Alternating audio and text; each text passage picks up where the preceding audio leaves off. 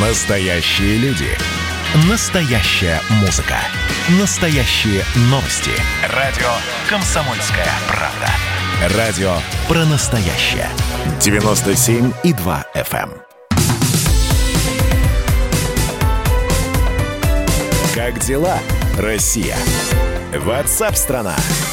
Итак, друзья, прямой эфир радио «Комсомольская правда». И в ближайший час самая важная, оперативная, актуальная, полезная информация. Все это в комментариях наших экспертов, журналистов «Комсомольской правды» и с вашим непосредственным участием. Присоединяйтесь. 8 9 6 7 200 ровно 9702. Это для ваших сообщений, как текстовых, так и голосовых. 8 9 6 7 200 ровно 9702.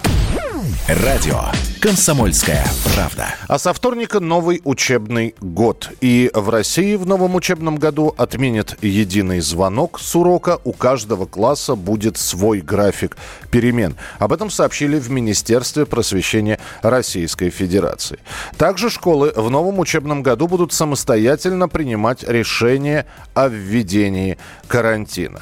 Родителей не будут пускать в российские школы в новом учебном году. Собрания переходят в онлайн, то есть родительское собрание по Зуму или по скайпу. Ну и, наконец, еще один опрос появился. Почти 50% россиян против, чтобы их дети носили маски в школах. Но, насколько я понимаю, э, масочный режим обязателен для учителей, а дети будут приходить в школу без масок. С нами на прямой связи председатель Ассоциации «Родительский комитет» Михаил Богданов. Михаил, здравствуйте. Добрый день. А, Я все правильно рассказал? Действительно, дети в школах без масок, э, в школах будут присутствовать без масок?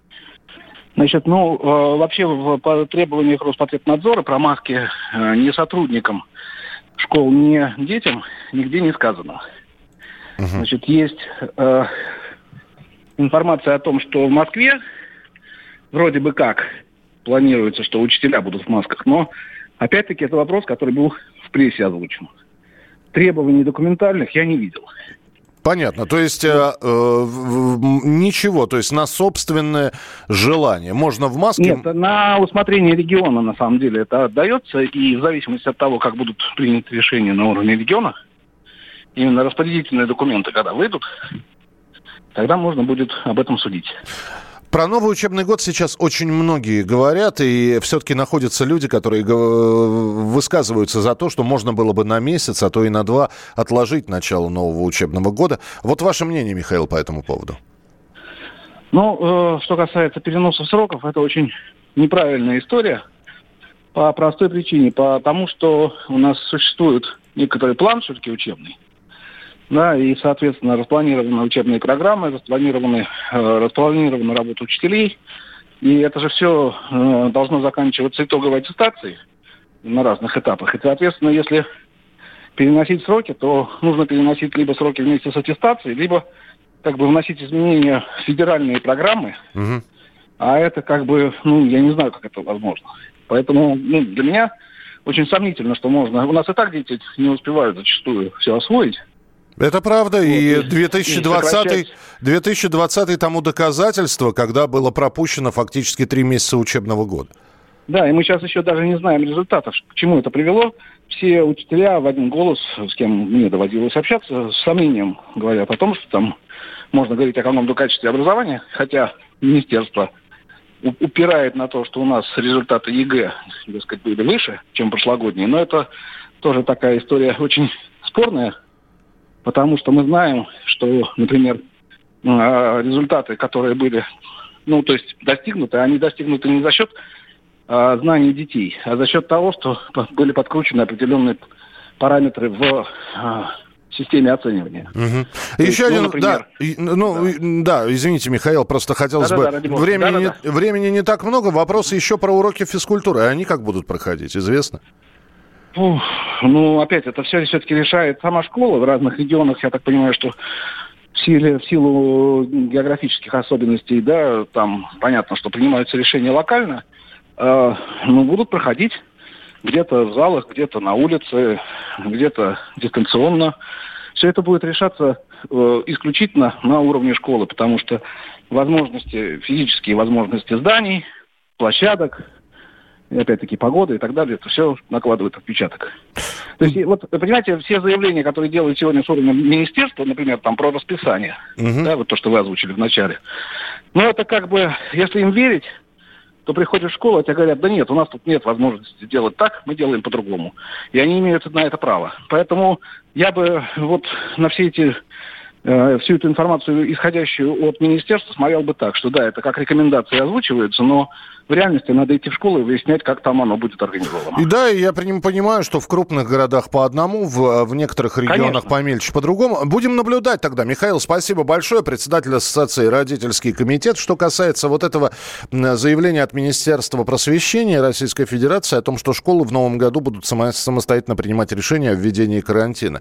Это не про вторую волну, это сейчас уже про вирус гриппа идет разговор. Я напомню, что что периодически мы говорим о том, что в том регионе а, в осенний период, в поздний осенний вспыхнула, вспыхнула эпидемия гриппа, и школы закрылись на карантин. Так вот, э, в связи с эпидемиологической ситуацией, оценивая эту ситуацию, школы будут сами решать, э, в том числе даже не на уровне школ, а на уровне класса будет приниматься решение, не пора ли класс отправить на карантин. И вот здесь как раз э, вступает в силу э, тот самый закон, который очень часто обсуждается и говорят, ага, в школах будут вводить дистанционное обучение. Нет, а дистанционное обучение, вот тот самый закон о цифровом обучении, он как раз вот такие вот моменты и пытается каким-то образом прописать законодательно, как будет проходить обучение школьника, если его класс школа находится на карантине. Но да еще и непонятно э, с присутствием коронавируса, как себя поведет вирус гриппа.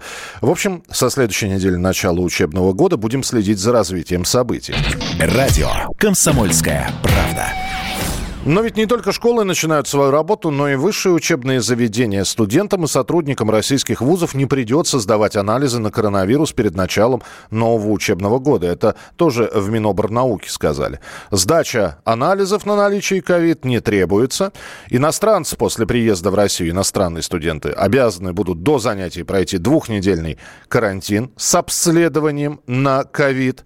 Ну и занятия в новом учебном году студенты и преподаватели вузов, у которых нет антител к коронавирусу, должны будут начинать в масках, а на входе в ВУЗ будут обязательно измерять температуру. А, в Москве все работники сферы образования до 1 э, сентября пройдут еще и бесплатное тестирование на коронавирус. С нами на прямой связи ректор Российского государственного социального университета Наталья Починок. Наталья Борисовна, здравствуйте. Добрый день. Наталья Добрый. Борисовна, а вы уже э, прошли э, э тестирование бесплатно? Я э, ну, бесплатно нет, но э, за свои средства да. Но действительно, 1 сентября на носу совсем не за горами, и все высшие учебные заведения четко должны следовать рекомендациям Роспотребнадзора которые э, говорят о том, что э, не только измерение температуры, что в принципе стало уже обычным за последние полгода э, на входе и маски, э, но и в том числе э, те преподаватели, которые находятся в возрастной группе 65 э, плюс и э, имеющие соответствующие заболевания, они должны все-таки мы должны их поберечь, и они не должны приходить э, в аудитории, они должны и могут э, участвовать в учебном процессе через э, дистанционные технологии, как это было вот в режиме самоизоляции. Ну и, конечно же, многие университеты принимают решение, как э, разгрузить потоки, как делать так, чтобы э, большое количество людей, скопления, как вот сказано э, в рекомендациях, не допускать. Вот наш университет принял решение, что за каждой э, группой студентов, а это обычно в среднем 30 человек, будет закреплена своя аудитория. Угу. И мы выстроили так расписание, чтобы ребята, в том числе э, на лекционных занятиях, имели возможность находиться э, в каждой своем классе, что даст возможность э, тем ребятам, ну, которые там, в общем-то, имеют подозрение вот этой инфекции, все-таки не, не, не заражать большое количество ребят, а как-то находиться вот, ну, внутри своего коллектива, внутри группы. Это позволит существенно, э, ну, скажем так, обезопасить большое количество людей. Ну и расписание все-таки выглядит так, что мы Используем э, очень э, активно дистанционные технологии тоже, несмотря на то, что мы очно начинаем э, учебный год 1 сентября, и все ребята, кто хотят прийти очно, могут прийти, но все будет в том числе транслироваться в соответствии с расписанием, э, все очные контактные часы, в том числе дистанционной форме через Э, систему Zoom или через систему TrueConf. Mm-hmm. Это российская система, в которой мы э, работаем, э, лекции, семинары, мастер-классы, все там проходят. Наталья Борисовна, у нас минутка. Я просто э, сейчас очень хотел бы расшифровку фразы, что за, каждым, э, за каждой группой студентов будет закреплена своя аудитория, да, это будет их аудитория. Я, правда, не совсем понимаю, если говорить про ваш вуз, у вас огромное количество факультетов. И можно ли закрепить э, аудиторию э, я не знаю, за медицинским факультетом и не перенося оборудование, не перенося лабораторные какие-то вещи? Э, ну, э, здесь вы абсолютно правы, и мы в расписании предусмотрели, что все лабораторные работы, которые должны э, иметь особое оборудование, они должны начаться 1 ноября. То есть сейчас только теоретическая часть, только вот да, э, те семинарские занятия на закрепление теоретической части без использования э, лабораторного оборудования. Ну да, дальше будем уже смотреть, вот. не а прояснится ли ситуация. Да. Смотреть. Дальше будем смотреть. Я уверена, что все будет хорошо. Мы уже научились работать вот в условиях э, контроля нераспространения коронавируса. Наталья Борисовна, я уверена, все да, будет хорошо. Спасибо большое. Наталья Починок, ректор Российского государственного социального университета у нас в эфире. Россия. Ватсап-страна! Эдвард, здрасте, меня слышно? Да, Олег Владимирович, вас отлично слышно. Я тот человек, который в течение ближайшего часа верноподданнически будет поддакивать вашим монологам. Главное в таких случаях не спрашивать, а что произошло с предыдущими соведущими. Ой, слушайте, не дай бог поддакивать, потому что в споре, иногда даже в таком эмоциональном споре, и есть главный секрет успеха нашей программы. А так получается, что мы просто жертвуем от щедрот наших а в ответ получаем пощечины и плевки. Надо ли это нам? Слушайте, вы обещали поддакивать, в итоге я поддакиваю, потому что я совершенно с вами согласен. Отдельная тема с Олегом Кашиным и Эдвардом Чесноковым.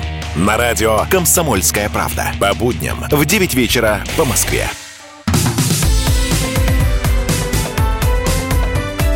Как дела, Россия? Ватсап-страна! Мы продолжаем прямой эфир. Буквально накануне мы вам рассказывали о небольшом конфликте, который произошел в Сирии, когда наш э, военный патруль пытались э, задержать американские а, американский патруль, нашу колонну. У них не получилось. И мы вчера с военным обозревателем Виктором Николаевичем Баранцом вот так вот все это дело обсуждали. Я все-таки склонялся к мнению, что, может быть, э, командование не, не такую директиву дало своему американскому патрулю, и они, в общем, сглупили. Но оказалось, что конфронтация России и США простирается куда дальше Сирии. И вот мы перемещаемся туда, где холодно. Американские военные заявляют, что подлодка всплыла около Аляски. Утверждают, что субмарина российская и готовы ей помочь при необходимости. Ну, дескать, раз всплыла, значит, какие-то неприятности. Да, Виктор Николаевич Баранец изучал эту историю, и он с нами на прямой связи. Виктор Николаевич, здравствуйте.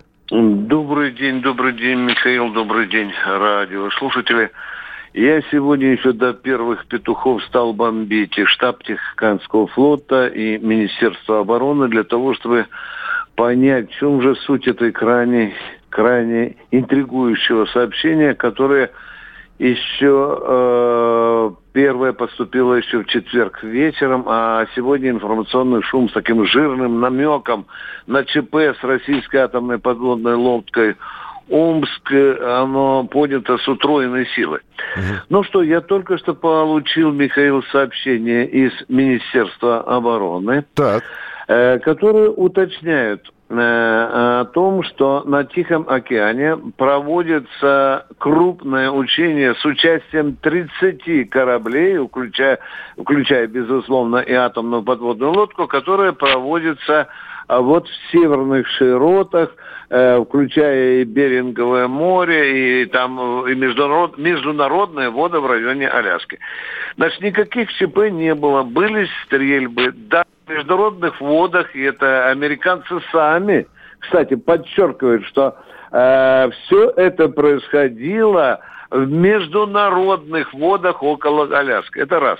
Во-вторых, конечно, самым интригующим моментом, Михаил, безусловно, является то, что наша атомная подводная лодка, он всплыла.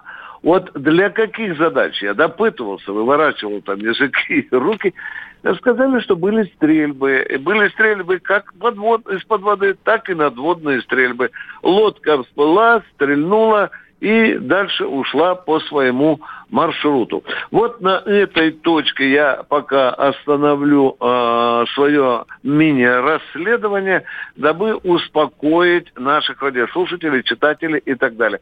Михаил, а... я положа руку на печень, на так. печень, положа руку на печень, я все-таки, знаешь, ученый уже многими-многими случаями, сообщениями такого порядка, когда все в порядке, братва, не волнуйтесь, я все-таки один маленький зазорчик оставлю. Подождем следующих сообщений.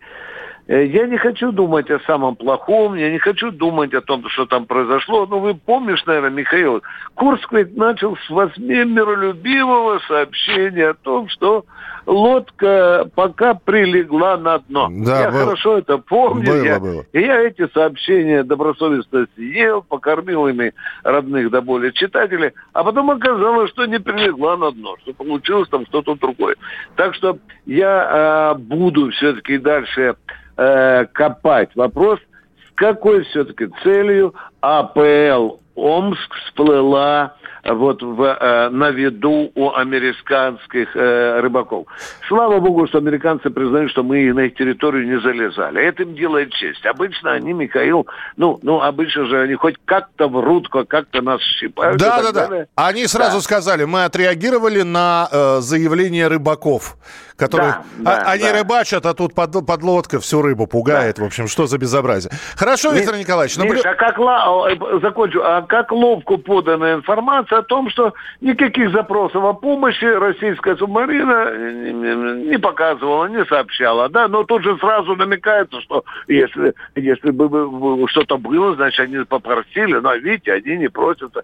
Но мы будем следить за дальнейшим развитием событий, Михаил, пока э, будем свято верить тому, что нам сообщало Министерство обороны и штаб Тихоокеанского флота. Спасибо большое. Виктор Николаевич Баранец был с нами на прямой связи. Радио «Комсомольская правда». Ну, раз про Аляску, про Америку заговорили, э, с североамериканских Соединенных Штатов тоже приходят новости. Трамп официально согласился баллотироваться на второй срок. Ну, то есть это и так было понятно, теперь это все официально. И все это происходит на фоне очередных вспышек акций протеста и беспорядков. В, Ми... в Миннеаполисе новые грабежи и погромы. Там а, самоубийство темнокожего произошло. В городе Кеннешта, это штат Висконсин, ранения афроамериканца при задержании полицейскими. Там продолжаются столкновения, акции протеста, беспорядки. И ситуацию в стране еще и усугубляет, что разрушение принес ураган Лаура. А в Луизиане на химзаводе произошла крупная утечка хлора. Жертвами урагана сейчас, как сообщается, стали как минимум 6 человек. И вот на все на фоне этого начинается такая предвыборная гонка. Байден против Трампа. Кто победит? Оба человека и оба кандидата в возрасте. С нами на прямой связи политолог, американист Михаил Синельников-Орешак. Михаил, приветствую вас. Здравствуйте. Здравствуйте, добрый день. А, вчера, ну, когда мы говорили о вспыхнувших очередных беспорядках в Висконсине, конечно, самый главный вопрос э, это на руку Трампу, который может в очередной раз проявить свои лидерские качества и беспорядки эти в зачатке, в зародыше, ну, по крайней мере, в одном городе потушить? Или все это очень сильно подмачивает репутацию действующего президента? Нет, это не на руку Трампу, потому что любые события, которые э, вы, выбиваются из среднего уровня течения жизни, являются в чем-то чрезвычайными. Это э, проблемы э, исполнительной власти. И все вопросы всегда будут к исполнительной власти и голове, которым сейчас является Трамп. Э, в этом и основное отличие э, 2016 года от 2020 года. Тогда Трамп не был э, президентом, тогда он мог легко критиковать, ни за что не отвечать. Сейчас ситуация принципиально другая. Ну и люди другие сейчас. А, казалось бы, чернокожее нет. население. Нет? Нет, оно всегда было нет, таким? Нет, нет, нет, нет. Это было всегда, эти события, они не являются чем-то чрезвычайным. Происходят они там, где, ну, за долгие годы борьбы за равноправие у афроамериканцев, темнокожих, у черных э, уже сложились определенные структуры, э, определенные лидеры, выработались, э, сказать, определенные наработки наработки, которые могут э, раздуть проблему из-за любой частности. А вот такие вот э, события, связанные там с ранениями, все, ну для Америки это ну, не является что-то такое чрезвычайное. Ну просто потому-то полиция достаточно жестока, ну просто потому, что там э, на руках у населения оружие, да. И э, многие такие э, искорки, они не раздуваются в пламя, если кто-то усиленно не дует. Принято. Спасибо большое. Спасибо за комментарий. Напомню, что с нами на прямой связи был американист, политолог Михаил Синельников-Аришак. А, следим за беспорядками в США и за предвыборной кампанией. Следим и держим руку на пульсе информационных э, сообщений, которые поступают к нам. Все самое важное, актуальное, интересное вы узнаете в программе WhatsApp страна. Оставайтесь с нами. Продолжение следует. Впереди большое количество интересных программ и передач. Не надо ни с кем торопиться дружить. Не надо от страха срываться на бег. И не надо выдумывать лишних проблем себе. Себе, да Мы стараемся плечи пошире носить. Стать лучше себя, а не лучше других. И сегодня же перестать собираться жить И жить.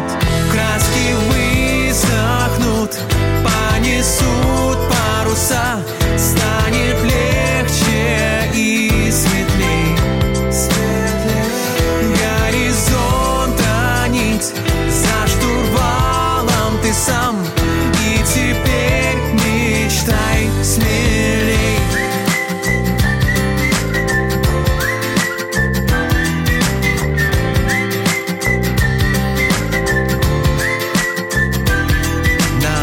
нужно каких-то особенных слов Чтоб вспомнить, о чем мы мечтаем детьми. Все детские сказки написаны взрослыми.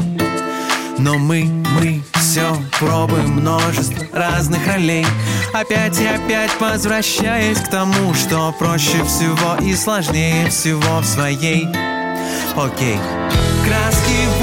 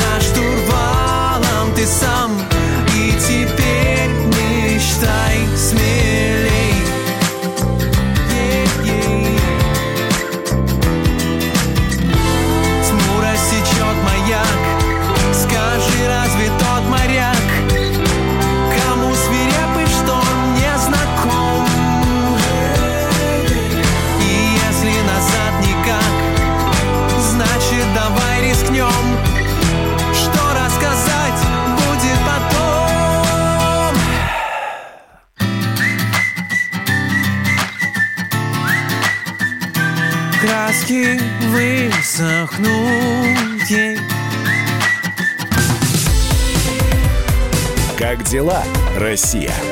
WhatsApp страна.